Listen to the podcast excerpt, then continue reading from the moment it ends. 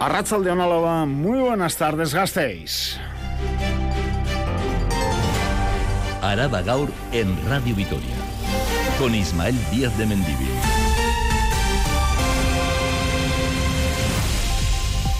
A falta de la ratificación el jueves de la comisión de Nescas y Blusas, Iñaki Querejazu es el principal candidato a representar a Celedón hasta 2028. Así se lo ha confirmado a Radio Vitoria el entorno más cercano del protagonista. 28 años, blusa de la cuadrilla Egotarrak, Egotarrak de Adurza, fue Celedón Chiqui en 2004. Era el 7 de agosto de aquel año 2004. Escuchen.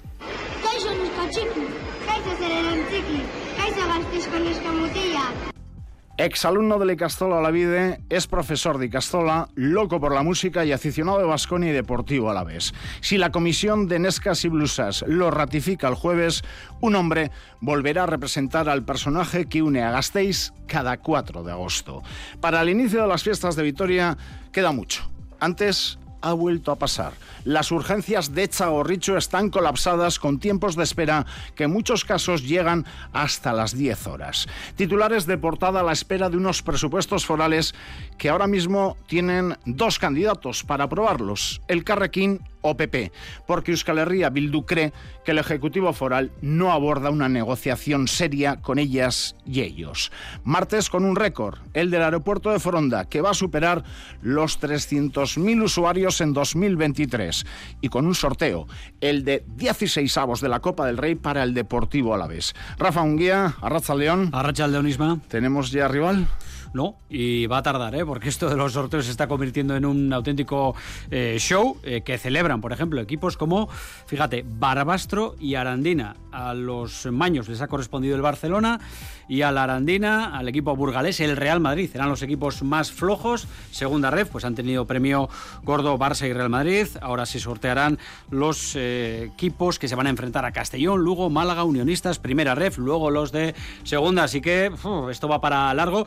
Posibilidades, lo más probable es que le toque un equipo de segunda división, fin de semana 6-7 de enero. Así que esa tercera eliminatoria que huele a equipo de segunda división, pero veremos, hay una opción de un enfrentamiento entre dos primeras incluso que sean Mendy, todo abierto de momento. Buen, buen partido ese 6-7 de enero. Arandina, Real Madrid, en campo de la Arandina, tras lo visto frente al Cádiz. Y ese día de partido de Basconia, hoy Palencia. Ocho y media, Palencia con P que llega a Gasteiz, eh, colista, ha perdido los siete desplazamientos en los que ha jugado esta temporada en ACB con cambio de entrenador, así que eh, no hay otra que ganar y a poder ser con una ventaja importante porque el Averas también va a contar para eso de la clasificación. Coopera cuatro jornadas eh, con la de hoy y otra más podía bastar pero para empezar, hoy Palencia 8 y media, Bues Arena y Radio Vitoria. Atentos, eh, por lo tanto, si tenemos novedades hasta las 2 y conocemos el rival del Deportivo Alavés, aquí te esperan los y las oyentes. Es que recas Mungi. Escuchan, Araba Gaur en Radio Vitoria. En el control técnico, un año Uriarte. Estamos a martes 12 de diciembre de 2023, 12 del 12. Les habla Ismael Díaz de Mendivil. Araba Gaur.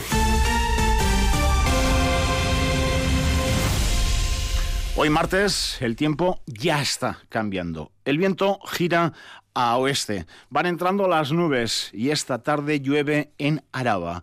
Mañana miércoles bajan las temperaturas y volverá a llover. Si hoy martes las máximas van a rondar los 15 grados, en estos momentos tenemos 16 en el sur de Vitoria-Gasteiz, mañana se quedarán en 10. Y el jueves, parecido al miércoles, 9-10 grados, lluvias y ambiente ya típico de invierno. En carreteras, la accidente más reseñable ha sido hoy entre dos camiones en la Nacional 240 a la altura de Legutio, sentido Bilbao. Todavía, como escuchaban en el final de Crónica de Euskadi, hay un carril cortado. Dos camiones han sufrido un impacto, ha obligado a los bomberos a tener que extraer a los heridos, a los conductores, y se han llegado a producir retenciones, sentido Bilbao, altura Legutio, Nacional 240, todavía un carril cortado.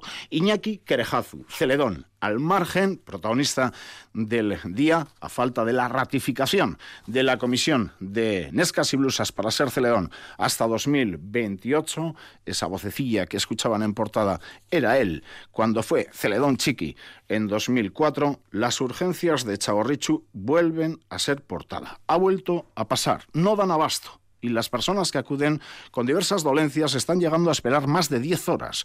Una situación que no es nueva desde que se cerraron las urgencias de Santiago, pero que, como saben, se recrudece en periodos vacacionales como diciembre. Este mes, la atención primaria atiende ya a menos pacientes porque reduce su horario debido a la falta de personal, vacaciones y las urgencias están ya colapsadas. Edurne Trascastro.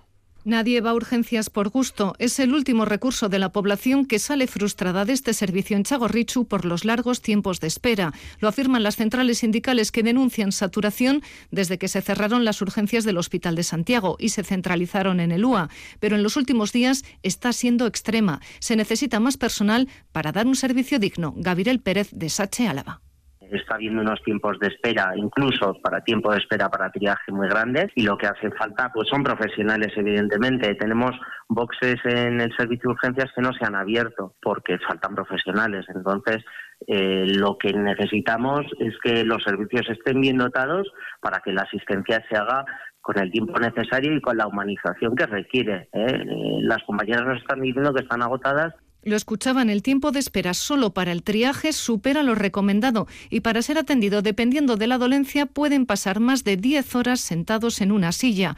Un servicio colapsado ya que Chagorrichu atiende las urgencias neurológicas y de cirugía urgente que antes asumía Santiago y que en periodos vacacionales como diciembre se recrudece por la reducción de horarios en la atención primaria. Pachi Nicolau, ESK se lleva adelante ese cierre programado de centros de salud y de, y de, puntos de atención continuada y lo que supone eso con el incremento, insisto, de, las inclemencias del tiempo, pues supone un aumento de, las necesidades de atención urgente de la población. Y por desgracia, muchas de esas eh, urgencias podrían ser perfectamente atendidos con un refuerzo importante de la atención primaria Escasez de personal sanitario que además de la denuncia sindical ha hecho que muchos de los pacientes interpongan reclamaciones a título individual. En otro orden de cosas, recuerden que hoy es la segunda jornada de huelga de las cinco convocadas en los colegios concertados, colegios privados en Euskadi. Segunda de cinco. También portada para los presupuestos forales. Optimista. Así se ha mostrado hoy el diputado general de Álava, Ramiro González, ante la posibilidad de llegar a un acuerdo con un uno de los grupos políticos de la oposición para que Araba tenga presupuestos el próximo año, 2024. No ha querido desvelar con quién se está hablando porque asegura las negociaciones avanzan, pero hay que mantener la cautela necesaria en estos casos. Lo que está claro es que en unos días sabremos si ese pálpito del diputado general se convierte en realidad. Le escuchamos. En esta fase de la negociación es importante eh, que se mantenga la mayor discreción posible durante el proceso negociador y la mayor transparencia posible, toda la transparencia del mundo, una vez que ese proceso finalice. Yo confío en que ese proceso finalice con acuerdo, espero que finalice con acuerdo, queda ya pues muy poco tiempo eh, para, para llegar a, esos acuerdos. Y, yo confío en que podamos cerrar un acuerdo en, poco tiempo. Y estamos hablando con quienes más están demostrando querer hablar. ¿Y qué dicen desde la otra parte, desde la oposición? En diálogos políticos, aquí en Radio Victoria al mediodía, hemos podido escuchar las valoraciones de los diferentes grupos de la oposición sobre esta negociación presupuestaria. Eva López de Arroyave, de Euskal Herria Bildu, ha sido muy crítica con el gobierno de Ramiro González, al que ha acusado de no tener voluntad de diálogo. El Carrequín Podemos es la formación que de momento muestra más opciones para llegar a un acuerdo, ya que, recuerden, a nivel de toda la comunidad autónoma del País Vasco, pactaron con Yelchales y socialistas, con Partido Nacionalista Vasco y Partido Socialista de Euskadi, la fiscalidad sobre las grandes fortunas.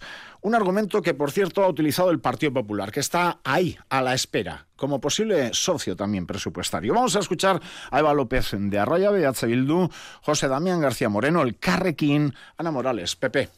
Bueno, no solamente poca voluntad de negociar, sino que van a buscar la negociación más barata, por decirlo de alguna, o más fácil, vamos a ponerlo ahí, pero desde luego lo que hemos visto es voluntad de acordar cero y que tenemos la derecha, el Partido, el partido Popular, tiene Euskal Herria Bildu a la izquierda y luego tiene el Carrequín Araba, que está en medio, bueno, que sí que parece que puede haber un acuerdo, ¿no? Y desde el Carrequín lo que tenemos claro es que las, las enmiendas y los acuerdos que se pudieran llevar a cabo se tienen que centrar en lo social. Hombre, son cuestiones sine qua non, claro, desde luego tiene que haber un pacto con, con contenido. Y si lo hay, va a ser un pacto con contenido. Es optimista, entonces. Bueno, yo soy moderadamente optimista. seguimos hablando, pero somos realistas. Mm, somos realistas tenemos eh, bastante menos optimismo que Podemos. Somos realistas porque vemos que el acuerdo de la fiscalidad con Podemos mm, condiciona mucho, supone un giro a la izquierda por parte del PNV, unas políticas económicas, bueno, pues que no generan ilusión ni, ni confianza en la inversión.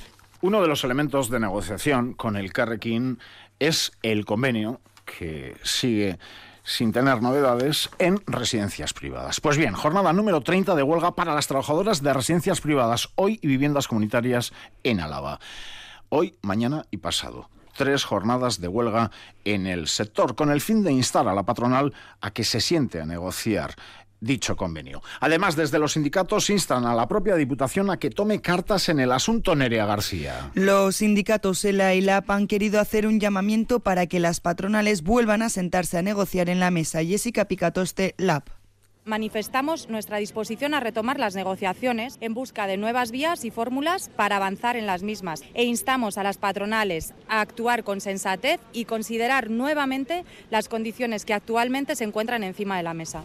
También interpelan a la Diputación Alavesa y le piden al diputado de Políticas Sociales, Gorka Hurtarán, que destine dinero a mejorar las condiciones de las trabajadoras del sector. Adrián García, ELA.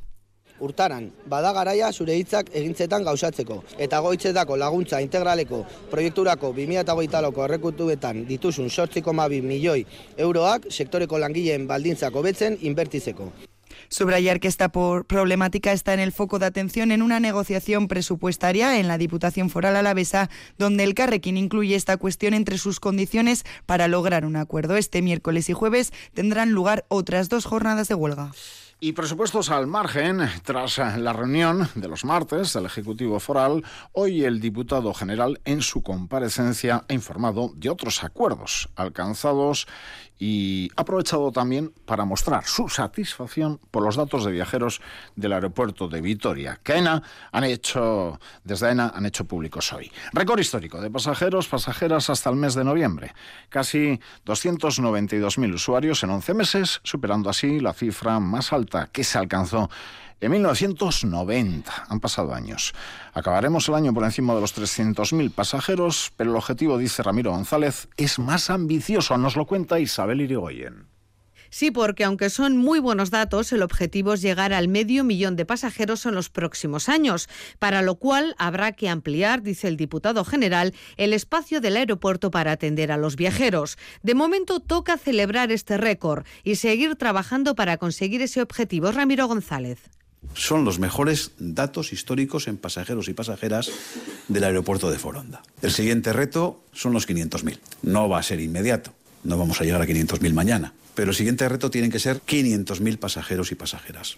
El diputado general de Álava ha anunciado también que el programa Emprender en Álava, dirigido a la creación de nuevas empresas en nuestro territorio, contará en 2024 con un millón de euros. Cada proyecto se subvencionará como máximo al 60%, con dos excepciones, los que tengan una mujer al frente o se implanten en municipios de menos de 20.000 habitantes, que podrían alcanzar el 70% de la inversión. Además, en el ámbito cultural, Araba podrá restaurar ermitas edificios de valor arquitectónico o bienes histórico-artísticos, entre otros, para lo que contará con medio millón de euros al que podrán optar las entidades locales alavesas a partir de su publicación en el BOTA. Además, las Juntas Generales de Álava contarán el próximo año cambiamos de registro, pasamos del Ejecutivo al Legislativo. Las Juntas Generales de Álava contarán el próximo año con un presupuesto de gasto de algo más de 7.700.000 euros. Así lo han aprobado esta mañana el equipo de gobierno foral, PNVPS, con el apoyo de Partido Popular y Vox y la abstención de EH Bildu y el Carrequín. Además de pagar los sueldos de su personal laboral, 15 trabajadores fijos, más el personal eventual, gran parte de ese dinero irá destinado a los grupos junteros con presencia en la Cámara. Cada uno de ellos va a cobrar algo más de 3.000 euros al mes, más 1.800 euros por escaño. Es decir, a mayor número de junteros junteras, mayor asignación por grupo. Además, los miembros de la mesa de juntas cobrarán cerca de 92.000 euros anuales, lo mismo que el procurador o procuradora designado como portavoz portavoza en el grupo juntero, en cada uno de ellos. A esto hay que sumarle algo más de 63.000 euros al año como apoyo técnico para cada grupo juntero que varía en función del número de procuradores. EH ha presentado un total de 10 enmiendas a este presupuesto, entre las que destaca la eliminación del incremento salarial previsto del 2% para los órganos de gobierno y personal directivo y personal eventual. El Carrequín Podemos, por su parte, reclamaba la reducción del 20% en los salarios de la presidencia de la Cámara, los miembros de la mesa y las portavocías. Ninguna de las 12 enmiendas presentadas por EH Bildu y por el Carrequín han salido adelante. Araba. Las noticias de Álava. En movilidad, hoy el consejero Arriola ha asegurado que Euskotren, con sus servicios, no solo tranvía, Euskotren en general, ya supera un 15% los números prepandemia y augura un récord histórico también en desplazamientos en 2023. Un ejemplo, la capital alavesa y el tranvía ya tiene un 7% más de viajeras, viajeros respecto a la cifra acumulada en el mismo periodo de 2019, antes de la pandemia. También en este foro en el que estaba Arriola, en el Europa, por cierto, la alcaldesa Maider Echevarría ha dicho que ve en la movilidad sostenible una oportunidad para el desarrollo económico de Vitoria-Gasteiz, por aquello de el BEI, del tranvía o de la propia logística, más todo el sector industrial relacionado con la automoción que tiene que hacer una apuesta, según nos dicen, por lo eléctrico. Seguimos con movilidad. Mañana de Andrés, en el Congreso de los Diputados, en el primer pleno de control en Madrid, va a preguntar al ministro de Transportes sobre la fecha de llegada del tren de alta velocidad a Euskadi. Ya nos gustaría tener una respuesta al respecto. Esta tarde, en Vitoria-Gasteiz, se celebra una nueva jornada, una nueva reunión comerciantes, hosteleros, vecinas, vecinos, zona de bajas emisiones y esperamos alguna conclusión, algún acuerdo entre las diferentes eh, partes. Rematamos la movilidad con la Asociación de Vecinos de Sansomendi, que denuncia pasividad por parte del Ayuntamiento de Gastistarra ante su petición de controlar el tráfico en el barrio. Representantes de Sansomendi acudieron al Pleno a exigir medidas en la calle Paula Montal, donde se sitúan Recuerden, centros escolares, cuatro en concreto, chiquis de 0 a 14 años. El tráfico que cruza esa calle, Paula Montal, es motivo de preocupación para las familias. José Valiente, representante de la asociación Calea Artean, denuncia que ya hubo un atropello a un chiqui de 5 años y que el ayuntamiento todavía no se ha personado en el lugar para buscar soluciones, a pesar de haberse comprometido a ello. Declaraciones esta mañana a Radio Victoria Gaur. No se puede tener en vilo a 630 niños, que no se puede jugar con la vida de, de los niños. Y quedan ya pocos días para la Navidad y están a punto de llegar a la ciudad los mercados de artesanía. Uno de ellos, el de la calle Independencia, llega con polémica. ¿Por qué? Porque son varios los comerciantes locales de artesanía que se quedan fuera, Silvia Núñez. Este año ha habido 69 solicitudes, pero la feria solo tiene 35 puestos, así que la mitad se han quedado fuera. El problema es que muchos de los comerciantes que no podrán vender sus productos de artesanía en el mercado de Vitoria son precisamente de Vitoria. Hemos hablado esta mañana con algunas de ellas. Escuchamos a Eva Montoña, se ha quedado fuera después de 30 años en la feria de Gasteiz. Nos explica por qué y qué consecuencias tiene para su trabajo perder la feria de Navidad. Un sistema de selección que nos excluye, o sea, no se, no se prima en ningún momento ni el empadronamiento, ni la antigüedad, ni la tributación, nada que tenga que ver con que yo sea de aquí y lleve 30, 30 años trabajando aquí. Hago largas ferias, tres al año, pues eh, te puedo decir que igual el 30% de los ingresos de un año. Y este sistema de selección ha llegado también al debate municipal. Ha sido EH Bildu quien ha mostrado su malestar y ha reclamado al gobierno de Echevarría que busque la manera de evitar que comerciantes y y artesanos y artesanas locales desaparezcan de los mercados de la ciudad. Aichiber Salazar es concejala de Bildu. Están desapareciendo los comerciantes locales del mercado. Me dice que no se puede utilizar el empadronamiento eh, en las bases, pero tiene que buscar un sistema que no expulse a nuestros comerciantes locales. No nos sirve que vengan los de todo el Estado y que no tengamos a los nuestros. La respuesta de la concejala de Comercio, Mariana Anclares, una directiva europea que impide dar más puntos en el concurso a los comerciantes locales. Lamenta además que quienes han quedado fuera no presentaron todos los papeles que requería el pliego. La escuchamos personas que se han quedado fuera es porque su puntuación ha sido inferior debido principalmente a una presencia de una memoria descriptiva de los productos que elaboran muy poco elaborada y sin aportar algunos certificados de asistencia en otras ferias. La Feria de Artesanía de la calle Independencia abrirá sus puertas este viernes. Y con la Navidad llega una de las noticias más esperadas sobre todo para las familias, el PIN el Parque Infantil de Navidad. Este año abrirá sus puertas el 26 de diciembre, aunque las entradas se ponen a la venta antes, la próxima semana ya. El programa trae novedades. La más importante, nueva localización, Silvia. Sí, el PIN de Navidad de Gasteiz estrena espacio, abandona el Centro Cívico de Goalde y llega al Palacio de Congresos Europa. Con ello gana aforo, alcanza a los 1.500 niños y niñas en cada turno.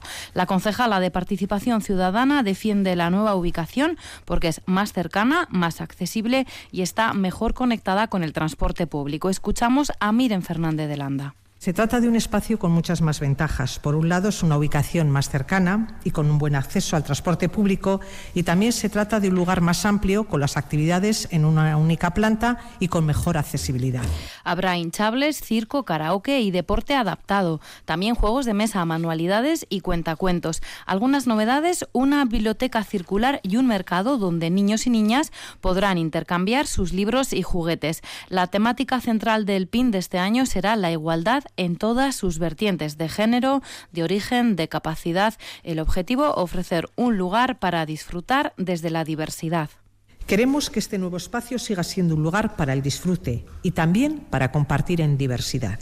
Que todas las actividades programadas sirvan para hacer de Vitoria Gasteiz un lugar donde la cultura de la diversidad sea algo compartido también por las y los más pequeños.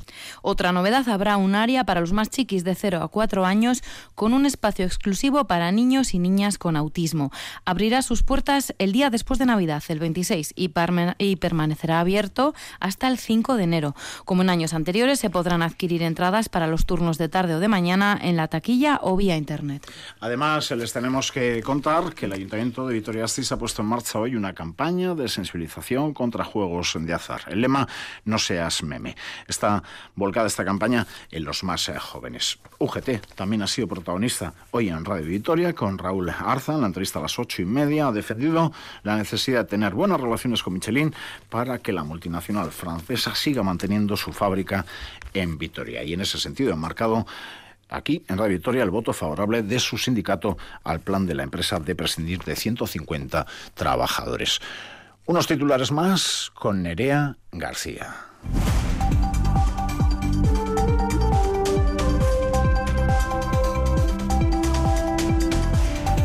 Un 9,3% de la población de la CAP es extranjera, según los datos del Eustat.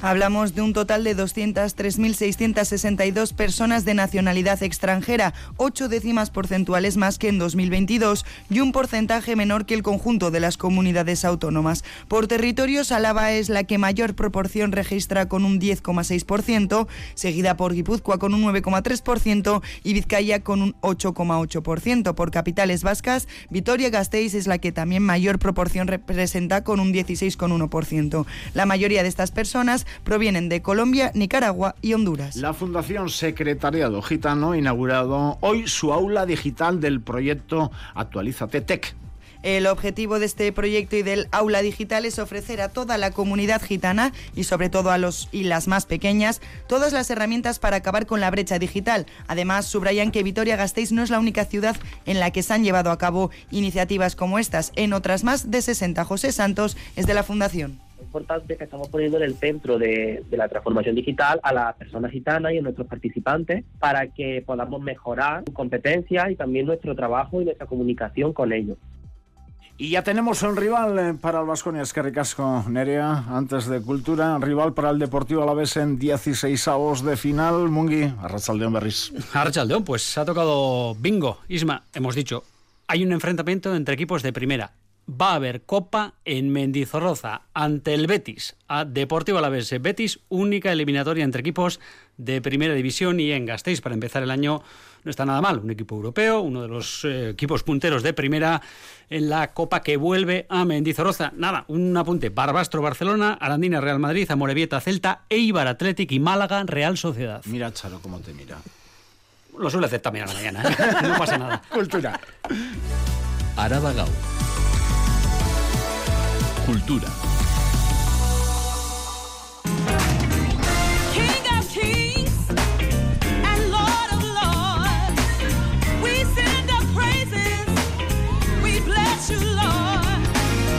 Charo Clis, Charo Barcaida su Chicago más Choir presenta hoy a las 7 y media de la tarde en el principal el BB King Spirituals. Un homenaje al rey del blues en el que se desgranarán las canciones del disco grabado por este en 1959. También siete y media, Conservatorio Jesús Guridi acoge un nuevo concierto del Bernaola Cicloa Guridi Garaikidea. Un concierto protagonizado por los alumnos y alumnas del conservatorio y que pretende mostrar el trabajo que desarrolla este centro en el campo de la creación e interpretación de música contemporánea. Guillermo Lauzurica es el director del Bernaola Cicloa son los eh, jóvenes músicos del Conservatorio de Vitoria-Gasteiz, el Jesús Guridi, eh, haciendo música contemporánea o por lo menos no tan clásica como es habitual en el centro. Hacen música del siglo XX y del siglo XXI también.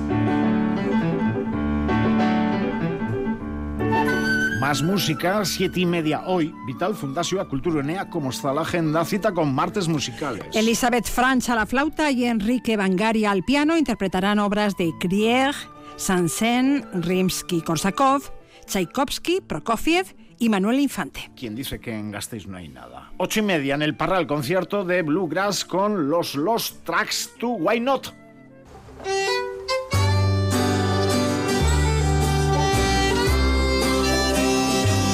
Hoy también Memoria Gara acerca gastéis tres experiencias latinoamericanas de espacios de memoria. Desde hace más de cinco años, la iniciativa Memoria Gara trabaja en el diseño del futuro espacio de memoria sobre el 3 de marzo que albergará la iglesia de San Francisco de Zaramaga. La experiencia latinoamericana puede ser muy inspiradora a la hora de poner en marcha este espacio. Por ello, hoy se ha invitado a Soledad Aguirre, Carlos Marín y Lucas Masuco, que hablarán de su trabajo en museos y centros de la memoria de Chile, Uruguay y Argentina. Josu Santamarina es el coordinador de esta jornada y miembro de Memoria Gara. Soledad Aguirre trabaja en el Museo de la Memoria de los Derechos Humanos de Chile eh, desde sus inicios y eh, ella nos hablará principalmente sobre eh, la labor que desarrollan a nivel de agenda, actividades, exposiciones, ¿no? esa idea de un museo como un espacio vivo. Carlos Marín Suárez es profesor de la Universidad de la República en Uruguay y él eh, nos hablará de cómo están eh, trabajando, recuperando el espacio, el centro clandestino de La Tablada, uno de los principales centros clandestinos de detención y tortura de la dictadura uruguaya. Y por último, contaremos con Lucas Masuco, director del Museo de la Memoria de la ciudad de Rosario, en Argentina. Es un referente eh, para todo el continente y a nivel mundial este museo, entre otras cosas porque su exposición permanente trabaja la memoria de la dictadura argentina a través del arte.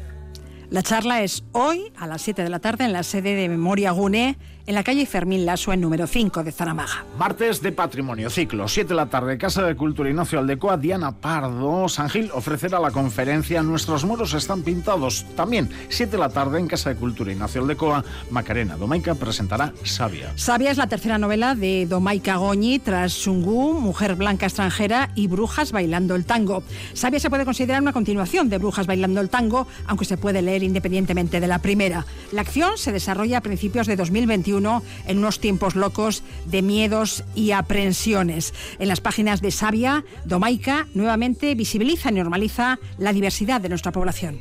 Siempre intento que mis novelas, las tres que llevo, haya una representación de la sociedad que actualmente somos Y sí que intento que esos personajes que muestran unas características de diversidad no sean eh, protagonistas por esas características, sino simplemente porque lo son. Es decir, la, la mujer que es negra y es directora de Castola no es una, un personaje de la novela por ser negra, simplemente da la casualidad ¿Que de es que negra?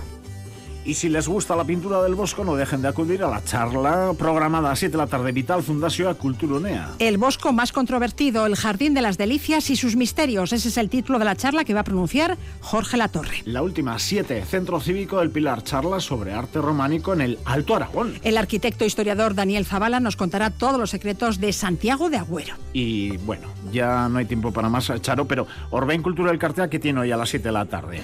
Un, po- una- un audiovisual como, como es habitual, su título At the Mantiné Day. Cruzamos el charco para visitar la Gran Manzana y entrar en uno de sus garitos más emblemáticos, el Country Bluegrass and Blues, más conocido como CBGB. Este es el trabajo del equipo de informativos de Radio Vitoria. Charo, es que ricasco.